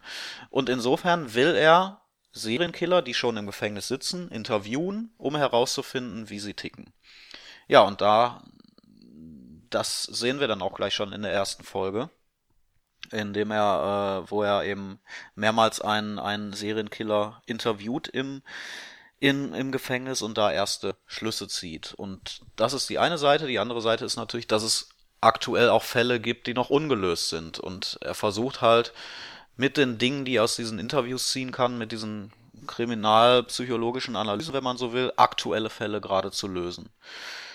Und das ist Mindhunter. Und ähm, ja, eine ne, ne ziemlich spannende Serie auf, äh, auf der einen Seite, aber nicht gerade unbedingt durch die Fälle, die noch gelöst werden sollen, sondern am spannendsten fand ich tatsächlich die Szenen, in denen er dem Serienkiller gegenüber sitzt und da so eine Art Psychospiel ähm, stattfindet und man nie weiß oder immer das Gefühl hat, der Serienkiller ähm, könnte jederzeit irgendwie aufstehen und äh, irgendwie ihm an die Gurgel gehen, mhm. dem FBI-Agenten. Also so eine Tension, ja, die da die ganze Zeit gut. stattfindet. Das schafft ja. er immer gut. Also in der Trage sind, sind solche Szenen gar nicht so doll, aber mit dem Vorwissen und wie sich das alles aufgebaut hat, ist es dann immer so was total spannend so, ne? Also ja. mich hat äh, mich hat Mindhunter Pilot sehr an Zodiac erinnert. Mhm. Das ist eben diese Zeit, in der das spielt und eben mh, mm, eben nicht nur so, so, so kriminalistisch, sondern dass es auch immer so gleich ein Period-Ding ist. Also mhm. es steht schon irgendwie auch immer so, du, du nimmst immer ganz viel aus, eben aus der Zeit mit, so ganz subtil, durch Musik, durch Kleidung und durch Gegebenheiten, wie Leute eben sind, dass du zum Beispiel, du siehst halt in Mindhunter so gut wie nie eine Frau dort arbeiten und so eine Sachen und so, ne? Nee. Und das Wobei, ist Wobei, ja, ich habe jetzt auch nur die erste Folge leider bisher gesehen, ah, okay. aber es kommt ja noch einer Torf, die noch eine Hauptrolle spielen soll, die ist in der ersten Folge gar nicht dabei.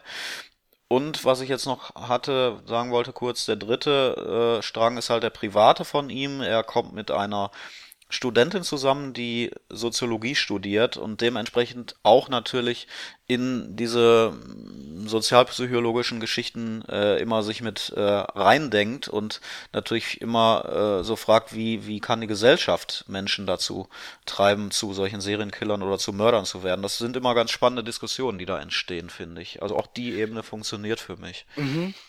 Ja, aber ähm, Also was ich nur meine ist, äh, ich bin ja nicht so ein riesen Fincher-Fan, finde aber Zodiac Ja. einen absolut großartigen Film und eigentlich ist Ich ein- auch nicht übrigens. ja, mein Lieblingsfilm irgendwie von ihm und so. Insofern finde ich Mindhunter schon super, habe aber noch nicht so, ehrlich gesagt, noch nicht so richtig verstanden, warum es als Serie ist. Also es sieht halt wirklich aus wie ein Kinofilm. Ein sehr, sehr langer Kinofilm. So. Ja, da, das ist eigentlich dasselbe wie House of Cards dann, ne? Das hat man früher von House of Cards auch gesagt. Ein sehr, sehr langer Kinofilm. Ähm, Ist ja das Schlechteste, also will ich gar Nö. nicht unbedingt sagen, aber trotzdem denke ich dann immer so, okay, also es ist schon für mich erstmal ungewohnt, dass eine Serie einfach so zu sehen halt, dass eben auch eine Ja. Folge ohne Cliffhanger zu Ende geht und so. Ja. Naja, hm, okay, schon klar, also es ist eben jetzt, ne? Genau, die, die Serie muss noch zeigen, dass sie quasi als Serie, als Serie relevant ist Mhm. und auch so funktionieren kann. Also nicht ein Fall nach dem anderen quasi und nicht ein Interview mit einem Serienkiller nach dem anderen, sondern es muss dann irgendwann noch komplexer werden, ne? Ja, in gewisser Weise schon, ja. Aber mir hat's gefallen. Ich mochte es. Mir auch. Ich fand's spannend. Ja, ich habe jetzt nicht so den äh, totalen Zugang dazu gefunden auf einer, wie soll man sagen, dass ich so emotional irgendwie total gehuckt wäre, dass ich sofort weitergucken muss, aber das sind halt diese typischen Serien, wo man sagt, objektiv sind die extrem gut. Nee, das, äh, das kann aber auch noch kommen. Also, wie Ja. gesagt, Zodiac ist, doch, den fand ich schon auch am Anfang ziemlich toll. Aber eher so, weil ich so eine, sowas von Fincher nicht erwartet hatte zu dem Zeitpunkt, als ich den gesehen habe. Und ähm, da gibt es diese eine, Zodiac gibt es diese eine Stelle, wo Robert Graysmith Arthur D. Allen gegenüber sitzt. Ähm, und wir nur die Uhr sehen, die er hat, genauso wie der, eine Zodiac-Uhr. Und das sind so ganz kleine Piekser, also ganz kleine Hinweise. Und innerhalb dieser vier, fünfminütigen Szene merkst du immer mehr, oh Gott, ich glaube, der ist das. Und das kommt so, das kommt so nach und nach raus. Und so dieses, das kann der halt so richtig gut. Und das, diese Szenen funktionieren, funktionieren eben am besten, wenn du schon Vorwissen hast. Also wenn du eben schon richtig tief in der Materie selber drin bist. Durch eben einen Vorlauf, Mhm. durch einen Geschichtsvorlauf, Storyvorlauf einfach. Ja, Ja. weil wenn jemand reinseppt und nur sieht, wie die sich unterhalten, dann denkt natürlich niemand, oh Gott, ist das gerade spannend. Ja, Mhm. aber wenn du eben alles mitnimmst davor, und das ist natürlich, das kann so eine Serie natürlich wahnsinnig gut nutzen.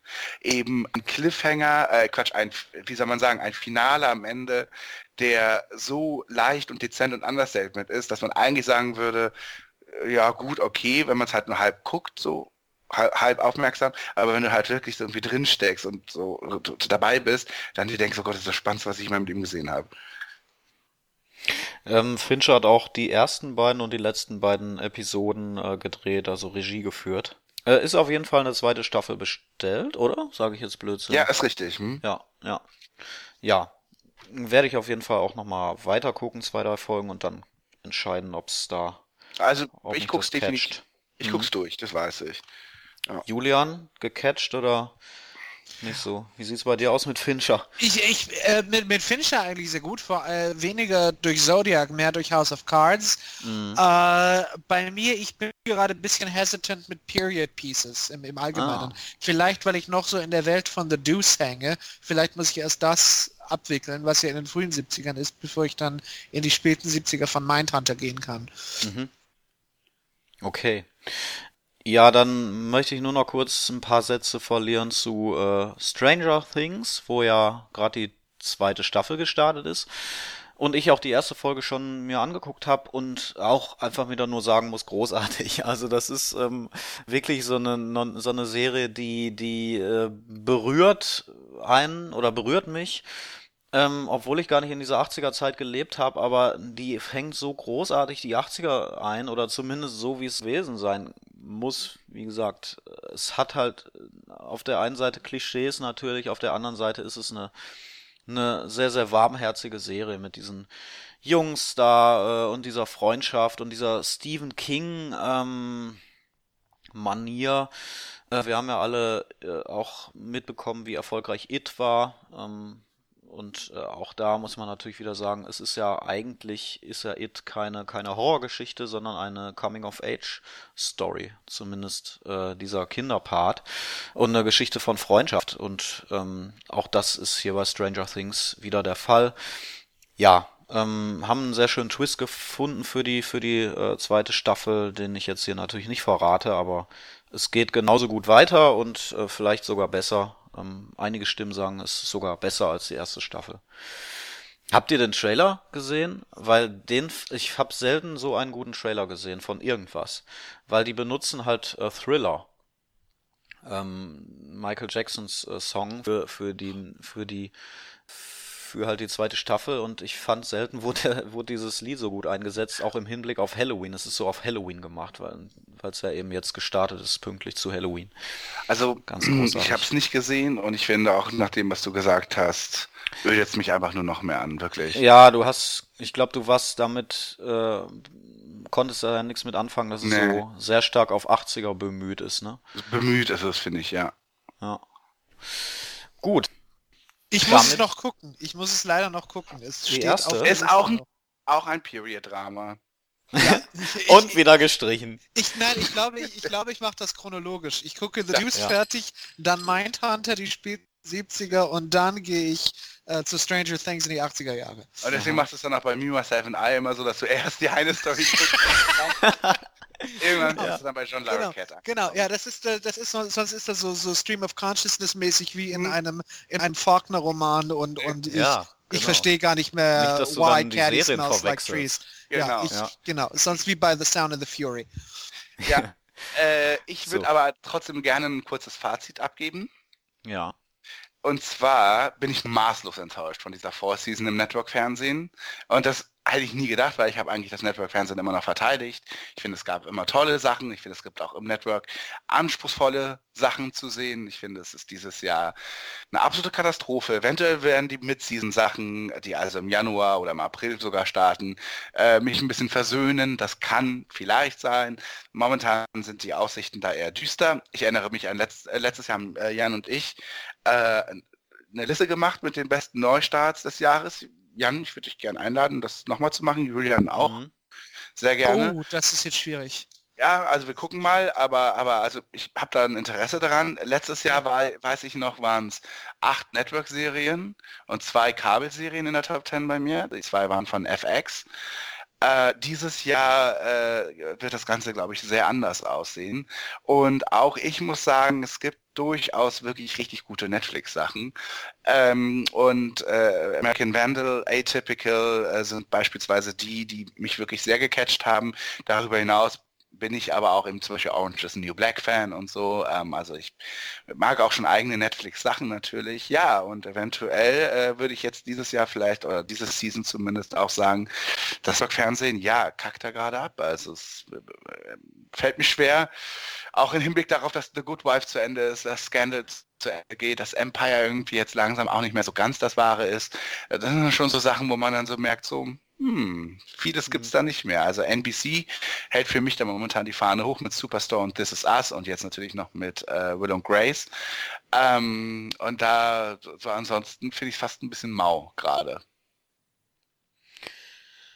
Ich brauche tatsächlich noch kurz Bedenkzeit, glaube ich. Okay, also Ich- ich, ich- persönlich, ja, äh, bin positiv überrascht, ähm, wie viele gute Comedy-Serien äh, ich dieses Jahr entdeckt habe, beziehungsweise es dieses Jahr gibt. Auch das beschränkt sich komischerweise fast ausschließlich auf ähm, Netflix mit den Serien, die du gerade genannt hast, Basti, aber auch Master of None, die zweite Staffel.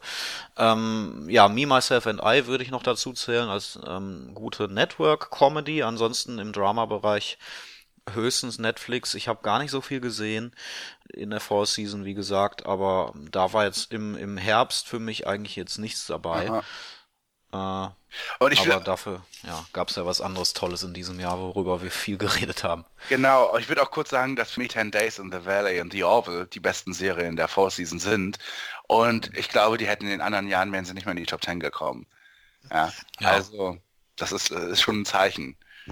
Bei, bei mir ist es, ist es aus Ermangelung äh, dessen, dass ich bei Netflix so gut wie nichts gesehen habe und auch äh, im, im Kabelfernsehen nicht, äh, Stichwort die American Horror Story nicht aktuell gucke, ist meine Top 3 tatsächlich äh, Network-lastig geworden mit nur, äh, mit nur einem Pay-TV-Format drin. Aber äh, so mein allge der allgemeine Trend, den ich, den, den ich sehe, ist, dass die Comedies in diesem Jahr ganz klar stärker sind als die Mhm. Dramas. Also, also Ja. ein, ein, ein riesiger Unterschied. Ähm, die Dramas, die ich gesehen habe, waren alle sehr schwach. Die relevantesten waren noch die Militär-Procedurals oder Militär-Serials, die aber natürlich auch sehr dumbed down äh, leider sind. Aber klar, der Fokus für mich liegt auf den Comedies, da ist wirklich neues Potenzial und das gleichzeitig null im Traditionellen. Die einzige Multicam-Sitcom, die wir haben, war die größte Katastrophe, die ich gesehen habe.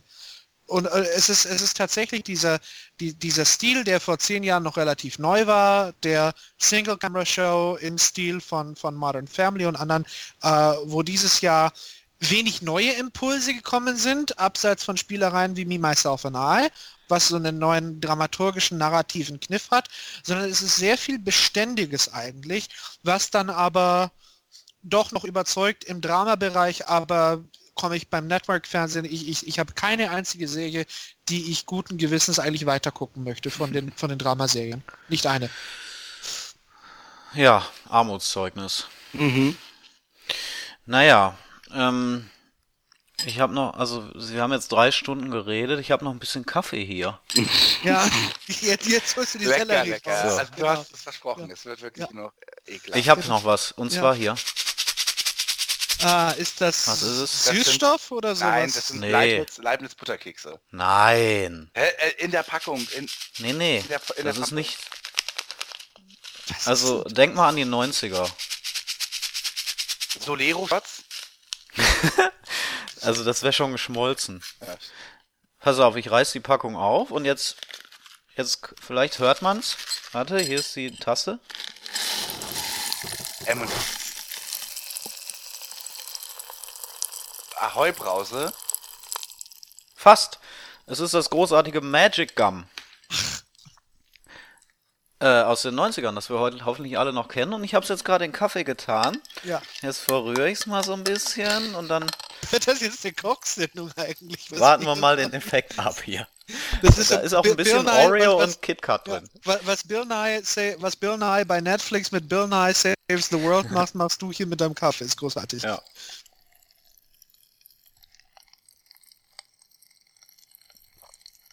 Trinkst du es jetzt? Ja, also. Doch, also kann man schon machen. Kann man Na schon dann. machen. Ja. Ich, ich finde, mit Hm. diesem Satz sollten Kochsendungen enden. Kann man schon machen. Muss man aber auch nicht. Ja, das Problem ist ja, meiste. Ah. Ja. Ja. Ich habe den Rest von unten rausgefischt mit einem Löffel. Ja. Als ich das. Genauso hat, So. ja, genauso hat Bio das auch immer gemacht. Richtig, ich wollte gerade nur sagen. Da, da fehlt noch. Äh, ist interessant. Ja. Jo. Wie war das, Ja. als ihr gelernt habt, ihr hasst euch? Ach ja, ich wusste das gar nicht mehr. Das wird ja zu einem Kaugummi verbunden im Mund, ne? Diese Stücke. Ja. Naja. Gut. Also. Man nimmt einen Kaffee und einen Magic Gum und rührt das zusammen. Das ist unser Rezept für heute. aber vorher drei Stunden stehen lassen. Und einen Oreo reindippen und einen Kit Kat Single. Wer das zu Hause nachmachen möchte, ist herzlich eingeladen, uns auch Bilder zu posten äh, von diesen Kreationen. Vielleicht auch mit ein paar anderen Zutaten noch. Wir sind auf Twitter zu finden, at Coopers Kaffee. Dann Ja. natürlich äh, bei Facebook auch. Und wir würden uns äh, echt freuen über ähm, eine weitere, eine weitere, ein paar weitere Bewertungen bei uns bei iTunes. Äh, vielen Dank ähm, an die, die uns ähm, in letzter Zeit bewertet haben. Vielleicht auch an die, die rübergekommen sind mit vom Twin Peaks Podcast. Schalten Sie auch bald wieder ein, wenn es bei uns heißt, mit einem Spin, mit einem Spin-off Jan kocht, Ja. äh, ab sofort freitags, ab 20 Uhr, gesponsert von dieser Leit diesem Leitungswasserding für 1999. Genau, ja. Und das ist dann der dritte Feed, den wir aufmachen. Das ist, äh, ich glaube, das wird eine richtig große Geschichte. Das wird ein Einhorn. Ja, Ja. genau. Okay. Bis zum nächsten Mal. Tschüss. Tschüss. Tschüss.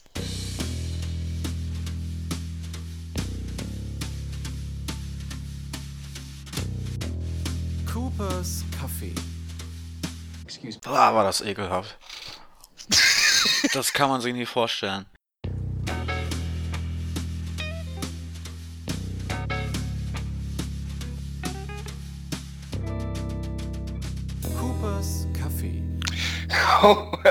Uiuiui. Also wer dachte, letztes Jahr die Supergirl-Feminismus-Diskussion zwischen Julian und mir war hitzig, Mensch, der hat sich ja hier aber beim Good Doctor nochmal echt umschauen müssen, oder?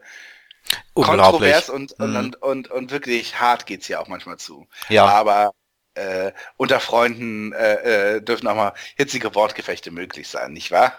apropos Doktor und Gesundheit im weitesten Sinne. ja. Äh, wir haben ja hier so ein paar Snacks getestet und wir waren ja noch nicht bei Getränken. Und Mhm. ich war letztens in einer Bude, in so, einer, in so einem Kiosk. Kaffee. Ja, Kaff stimmt. Ja, jetzt sind wir bei anderen Sachen und dann ähm, stand da so eine Mutter mit ihrem Kind und die sagte, hatte sich da so unterhalten und dann sagte sie so, das Kind braucht seine Coca. Und ja, da habe ich gedacht, ja, also so einen schönen halben Liter Cola jetzt erstmal für das Kleinkind. Das ist doch einfach, da wächst man doch gleich gesund aus. Das empfehlen Ja. auch Zahnärzte bis zu zwei Liter Cola oder zuckerhaltige Geträ- Getränke am Tag. Und ähm, das mache ich dann auch demnächst. Und ich guck mal dann, wie so mein, mein Insulinspiegel sich entwickelt während der, während des Podcasts und ob man das merkt. Okay. Ja. Ich habe das neulich auch gehabt, als ich noch sehr spät abends, äh, also nachts eigentlich, im Bus war und auch so eine Familie noch mit so einem kleinen Kind und einer Colaflasche im Bus saß. Und ich wusste nicht, worüber ich mich gerade mehr ärgern soll. Darüber, dass ein Kind noch um 23.40 Uhr im Bus sitzt oder dass es noch Cola dabei trinkt. Äh, Ich, also das finde ich beides eigentlich, würde würd mich sehr amüsieren. Also das ist, Cola geht ja mittlerweile.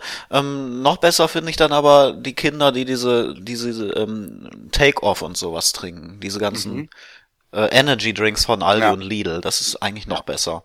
Es gibt auch Kinder übrigens, die sich äh, eine Tasse voll Nutella in die Mikrowelle stellen und äh, das dann austrinken. Ja, das macht man, man, wenn man groß mit dem Startup durchstarten will und man nicht ganz so viel Zeit hat, dem Kind abends ein le le leckere Mahlzeit zu machen. Genau. Aber und dann aber noch so, dann aber noch so, so elterlich fürsorglich behauptet, aber teils dir ein. Ja, ja, Marvin, äh, das muss auch bis morgen früh reichen. Ne? Ne? Einmal schön das Messer ins Nutella und viel Spaß damit heute Abend. Ja, So, Mutti, Mutti muss jetzt zum Töpfern. ja. So.